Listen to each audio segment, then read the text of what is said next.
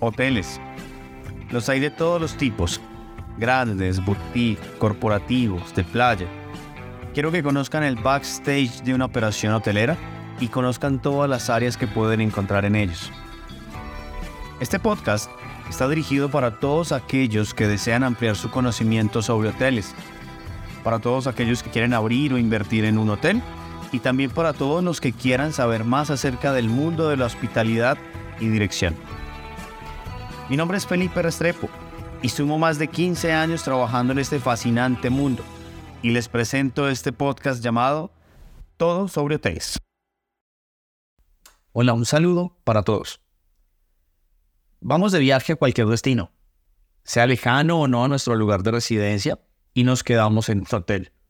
Sea cual sea la razón del viaje, ya sea por negocios, por visita a un familiar o amigo, por vacaciones, ya sea que viajemos solos, en pareja, en grupo de amigos o con familia, siempre queremos y esperamos tener una buena y agradable experiencia en el hotel que elegimos para nuestra estancia, ¿no?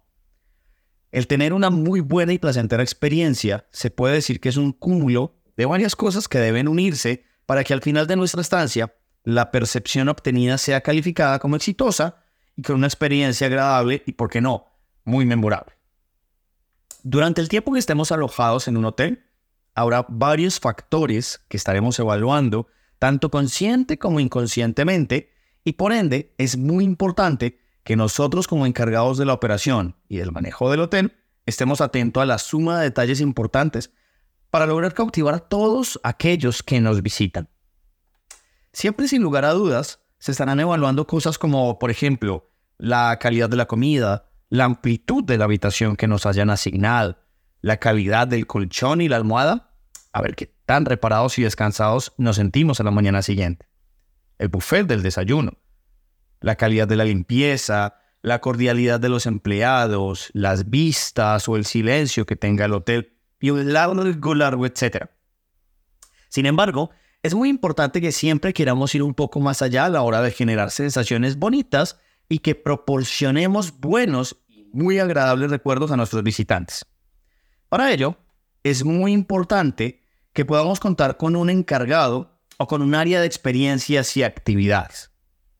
No importa qué tipo de hotel se pueda encontrar en el mercado, es importante para poder lograr más fidelización y cariño hacia nuestra marca y nuestro hotel durante la estancia de cada pasajero, que podamos brindarle y suministrarle un abanico de opciones para que encuentre algo más de lo que inicialmente estaba esperando, la nicha extra. Aquí una vez más vamos a hablar sobre detalles generales importantes, ya que como siempre he mencionado en anteriores episodios, muchas cosas dependen del tipo de hotel que se maneje o el tipo de cadena en el que se encuentra el hotel. Por lo que vamos a hablar de las cosas que son importantes a manera general, sin dejar a un lado el hecho de que sin importar el tipo de hotel, todos quieren intentar resaltar sobre los otros para poder, para poder cautivar más a su audiencia. Me gustaría encapsular, encapsular este episodio dentro de lo siguiente. Tener experiencias y actividades en un hotel es muy importante porque brinda un valor adicional a los huéspedes. Estas actividades pueden incluir desde opciones de entretenimiento como piscinas y gimnasio hasta eventos culturales, diferentes opciones de tours o clases de distintas cosas como por ejemplo yoga, manualidades, baile, etc. Estas experiencias enriquecen la estadía de todos los pasajeros y les brinda opciones de diversión y relajación y por supuesto los motiva a regresar en el futuro. Brindar experiencias exclusivas puede hacer la diferencia en la hora de generar recomendaciones positivas. Habiendo dicho lo anterior, ya nos hacemos una idea más clara de lo que quiero decir con experiencias y actividades, ¿verdad? Mi sugerencia y mi recomendación es que siempre intenten sacar y obtener un presupuesto para poder generar magia a los huéspedes. Tener un presupuesto para experiencias y actividades es un gran paso para lograr obtener una mayor satisfacción a nuestros clientes y por ende una mayor probabilidad de una buena recomendación, un gran review o el regreso y fidelización de nuestros visitantes. El hecho de hablar de tener un presupuesto para esto no significa que tiene que ser un enorme presupuesto. Lo importante es comenzar por algo y tener siempre presente este rubro para poder hacer nuestros informes y balances. Yo pienso y siempre recomiendo que haya al menos, tan solo al menos, al menos una persona encargada 100% a esta tarea de generar experiencias y actividades, un responsable, como lo digo yo, un doliente. Una persona que sea la encargada de poder realizar un cronograma claro y detallado de actividades diario para brindar opciones de entretenimiento a los visitantes y hacer su estancia más amigable y más agradable. Hacer sentir al hotel cercano con los huéspedes que lo visitan es muy necesario y es muy importante ya que genera un lazo de confianza y de credibilidad al hotel. Y esto genera un margen mayor de conversiones positivas en pro del establecimiento hotelero. Ahora bien, no quiero que piensen que la persona que yo sugiero que tengan en los hoteles encargada de esta área sea la que tenga que hacer eh, magia, cantar, bailar, tocar instrumentos, etc. No. Esta persona es la que se encarga de crear y armar un cronograma de actividades según el presupuesto que se pueda tener otorgado. Pero también algo muy importante y sobre todo muy relevante a la hora de prestar y dar servicio. Esta persona es la que, se debe encargar de hacer seguimiento a todas las necesidades de los huéspedes y velar por que estas demandas se lleven a cabo en los mejores términos. Es ese, y lo digo entre comillas, concierge, que de alguna u otra forma personaliza las solicitudes de cada pasajero. Pongo las comillas porque hay operaciones que manejan la figura de concierge, pero con esto nos damos una idea de qué quiero decir con la figura de la persona de experiencias y actividades. Las experiencias no necesariamente se deben catalogar como, mm, por ejemplo, una banda en vivo tocando en el salón principal, o un buffet temático de los años 70, eh, o meseros patinando en las, eh, sobre los pisos de los comedores. Las experiencias, también quiero que entiendan, van en los detalles pequeños y sutiles que nos permiten generar una diferenciación con otros establecimientos. Todos los detalles suman. Y detalles que suman tanto como, por ejemplo, por decir algunas cosas que se me vienen a la cabeza, ubicar una tarjeta de bienvenida personalizada en la habitación, llamar al cabo de un momento de la llegada del huésped para verificar qué tal está la habitación y si es de su agrado, proponerse para poder ayudarle a hacer reservaciones, a cenar o a coordinar su hora de salida el aeropuerto. Detalles como el simple hecho de intentar aprenderse el nombre de los huéspedes para saludarlos siempre que se los vea por su nombre. Todo esto, créanme, son y suman experiencias. Este tipo de actos se perciben con una fuerza brutal que genera empatía y fidelización y sobre todo satisfacción de estar en ese hotel. También sugiero que el establecimiento pueda hacer una pequeña inversión. Me encantaría invitar a que desde el principio vean todo el dinero que se va para el área de experiencias y actividades como una inversión y no como un dinero que se ve reflejado al final como gasto en el GOP.